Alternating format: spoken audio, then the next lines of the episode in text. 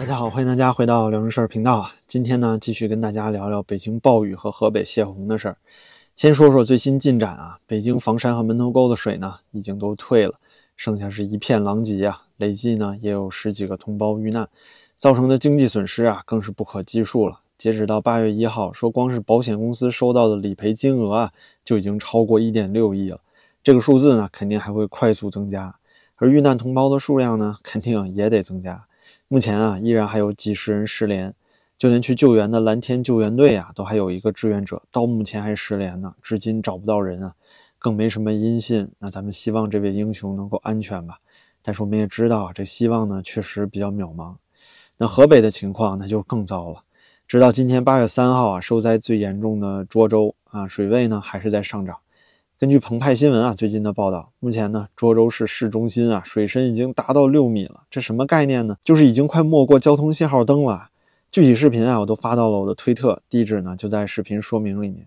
经过了八月一号到二号上午啊超过二十四小时，微博呢一直都在控制涿州水情的舆论热度，直到晚上人民日报开始报道涿州救援情况的时候，这相关话题啊才终于是解禁了。但是官媒呢还是带着那股恶臭啊，味道还是那么熟悉，铺天盖地的报道啊都是救援队啊如何辛苦，政府救灾如何努力啊，这坟头蹦迪的劲儿又上来了。包括热搜话题呢，还有一条说一家涿州的饭馆免费给这个救援队提供晚饭，那这饭馆当然做得好了，这老板也够棒的。那昨天晚上更是有大量救援队在微博上发信息求助，说他们夜里啊连个休息的地方都没有。我就特别想问啊，政府在哪儿呢？全程啊，看到的都是各地方和民间救援队，说现在已经上百个救援队在这个涿州市救援了。那河北现在灾情这么重，那您说当地政府就不能保障一下后勤吗？那现在呢，河北保定水灾，那不能说是河北全境吧？人家志愿者远道来帮忙，您说这当地政府连伙食和住宿都不管了，他自生自灭了。这次啊，来北京和河北救援的这些英雄啊，都是好样的，确实都拼了，不顾危险，他们真的是棒，也让咱们看到呢，咱中国还有点希望，毕竟。还有这么多好人，而且这些人其实也根本得不到什么利益。我看到有人说啊，这救援队呢都是地方共青团中央支持的，是啊，的确啊是有一部分政府补助。但是呢，我有个朋友就在北京的蓝天救援队，他也参与了门头沟这次救险。他跟我说啊，这个管理和组织者确实是政府扶持的，参与的志愿者呢，每天啊可能有个四百、三百块钱不等啊，多的可能是八百。如果去的很危险的话。但是最主要的就是这些人啊，都是志愿者，他们本身都有工作或者有生意，赚的远比这个多。人家来这儿呢，纯粹啊就是来支援的啊，根本没什么利益，就是一颗救人的心。我看过啊，居然有小粉红说这些救援队也都是拿钱办事儿啊，都是政府的钱，这可真是符合小粉红的特质啊，就是人性泯灭，丧尽天良。但是昨天最让我气愤的啊，还是官方推的这么个热搜话题，叫做呢，村民称很多人没把泄洪通知当回事儿。这把责任啊，全都推给老百姓了啊！您看这劲儿，您是不是熟悉？还记得当初乌鲁木齐大火的时候那句经典的“路是通的，他们不跑”吗？这次啊，算是原样照搬了啊！通知发了，他们不撤，您说这可真是无可救药了。而且呢，最荒唐的就是，就连外网和推特上很多大 V 啊，都持这个观点，说是老百姓啊舍不得自己那点钱，早就通知他们了啊，结果呢都是不跑。那好啊，今天呢，咱们就先聊聊是不是这么回事儿。昨天啊，关于这条老百姓不跑的话题里，主要呢都是微博网友在讨论啊，说什么我家就在河北啦，村里通知了，村民就是不走啊，晒一些聊天记录，说没办法，都他们自找的。然后呢，就根据这些讨论啊，这些言论，微博上社交媒体的言论，还有啊少数几个官媒的报道，然后呢就盖棺定论了。意思啊是说，所有的涿州啊受灾民众啊都是守财奴啊，活该。那好啊，咱们呢也不能信口胡说。我现在啊，给大家找来的全都是中国官方媒体的正式报道，咱一起看看他们怎么说啊。第一个呢，就是南方都市报七月三十一号的报道，题目是“救援难度大，河北涿州一沿河小区百人被困，多人啊当天没收到撤离通知”。南方周末的记者呢，采访了当地居民，他们说啊，当天下午开始，村里已经有一米左右的积水了。而且晚间以后呢，不断上涨。三十一号白天的时候，村干部在当地微信群里面通知啊居民撤离，但是小区的住户和物业工作人员啊，压根儿就不在这个微信群里啊，可能呢根本也没收到什么信息。所以这个受困的小区啊，叫做啊丹佛尔湾啊，你看这名儿啊也是有点土啊。那受困居民呢，对南方周末的记者说自己在三十一号啊，确实是没有收到撤离通知。然后呢，记者也去交叉确认了，他去询问了当地的村干部。这位干部老爷说啊，由于这个小区呢不归村里管，所以啊就没有通知这个丹佛尔湾小区撤离。同时还说呢，现在这个居民小区里全都是水，自己手头的冲锋舟啊救援物资十分紧张，也没法救。这也不是唯一的报道，当地呢确实有很多居民的确就没收到撤离通知，或者说这个撤离通知啊写的根本也不清楚，没有告诉他们灾情有多严重，或者说应该去跑到什么地方。再说第二个报道呢，就来自《中国青年报》八月二号的新闻。标题是啊，近百支救援力量抵达涿州，水面有所下降。里面讲的是呢，涿州几个村的村民啊，确实在三十一号早上收到了这个撤离通知，让他们撤离到学校的安置点。所以呢，有几百人啊，也确实是撤了，都集中撤离到了一个啊涿州高新区的一家学校。那结果呢，说是水涨得太快了。据这个学校里避难的村民说啊，八月一号中午的时候，本来他们还在学校里避难，结果呢，水突然涨了，而且涨得特别快，他们根本来不及跑。等到后来啊，记者和救援队一起到达学校的时候，发现这水呢都已经涨到二楼了。这些受灾群众啊，一直都是等在学校的高台上等着救援。他们也说了啊，没水、没电、没网，整整等了一天。所以您明白了吧？就这次受灾的人啊，很多确实都撤了，而且撤到了通知里讲的这些所谓高处或者是安置点。但是啊，水太大了，这官方的信息呢，完全就是失误，或者说啊，也可能根本就没在意。结果就是导致呢，很多七月三十一号通知的撤离安置点，最后都被大水给淹了。那您说这能怪当地居民吗？类似的报道啊，第一财经也有。八月一号的时候，标题呢是涿州洪水亲历者，泄洪区村子被淹成了海。报道里讲啊，他们确实是啊，也收到了撤离通知，而且呢，人也确实没办法，收拾点细软啊，都走了。但是有些人家里啊，还有一些七十岁以上的老人或者腿脚不便的，根本来不及走，只能躲在二楼以上等待救援。很多居民小区都是一样的，一到三层住户家有老人的，就只能往上搬，因为让他们去这些临时安置点，他们根本也折腾不起。对于这些老人来说呀，挪一挪就够要他命了。这里啊，就是每次水灾都会遇到的僵局，而且呢，官媒很少有重点去讲，那就是这些撤离通知，你给的及时吗？而且有些紧急的通知啊，的确是没有办法提前一天或者几天就告诉大家，但是你可不可以有些相应的帮助呢？那家里要是都是年轻人呢，确实好撤。那又是老人呢，残疾人呢，还有怀孕和其他移动不便的人呢？难道政府就不应该来帮扶着撤退吗？然而就在咱们中国啊，可以说是几乎每一次都不会去考虑这些弱势群体。之后呢，出事儿了，哎，就说通知发了呀，是你们不跑。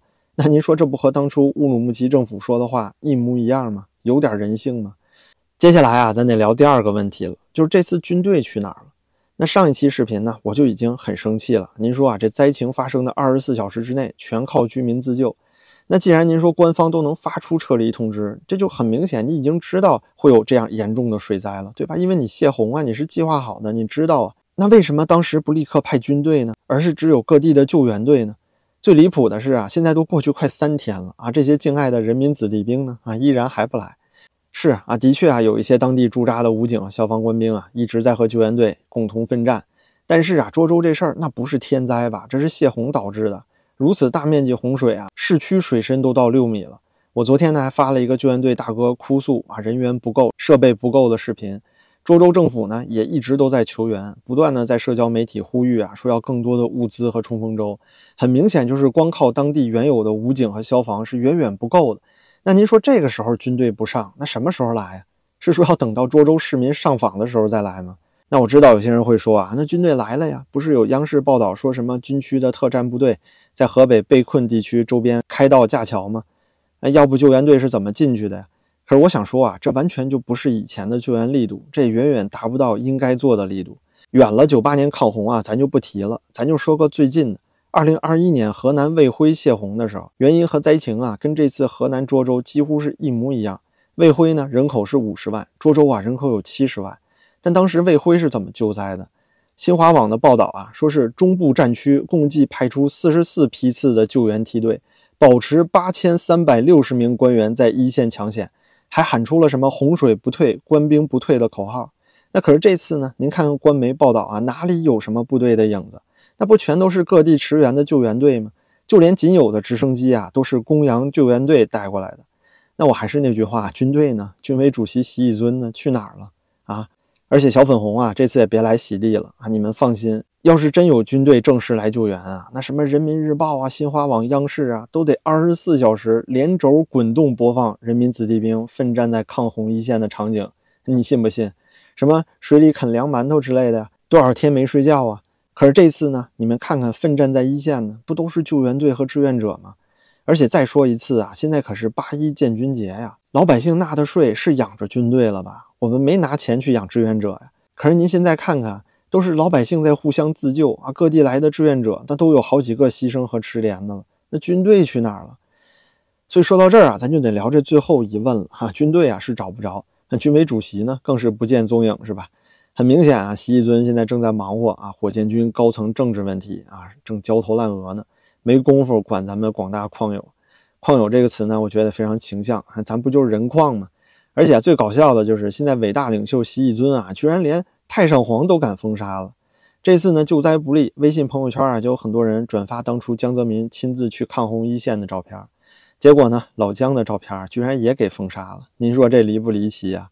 其实我特别想问问徐晓东和袁腾飞啊，问问你们现在感觉是不是很自豪？来看看，现在长者都跟你们在一个阵营了啊，也被封杀了。你说这一尊是不是要疯啊？那好啊，这个一尊呢得保重龙体啊，见不得风雨。那我还想问啊，这河北省政府的人去哪儿了？是吧？省长和省委书记呢？啊，你们也是龙体欠安吗？这次涿州的事儿啊，说实话，真的是又突破我的认知极限了。就这省长、省委书记都不来，那是不是因为一尊不来，你们不好意思呀，怕抢了风头啊？所以我们看到的就是啊，这中央和河北省政府的这种躺平式救灾，领导呢全都不来。你要知道啊，哪怕就是省委领导来了，第一时间呢能给受灾群众和救援队鼓舞，是吧？第二啊，至少会带来钱和支援，更别说一尊啊还能亲自下令派军队过来。都不用河南卫辉时候派什么八千人，你哪怕有四千人也够用啊！毕竟啊，军队有直升机，有军用的冲锋艇，那效率和专业度啊，肯定不是普通的救援队能比得了的。然而呢，这些都没有。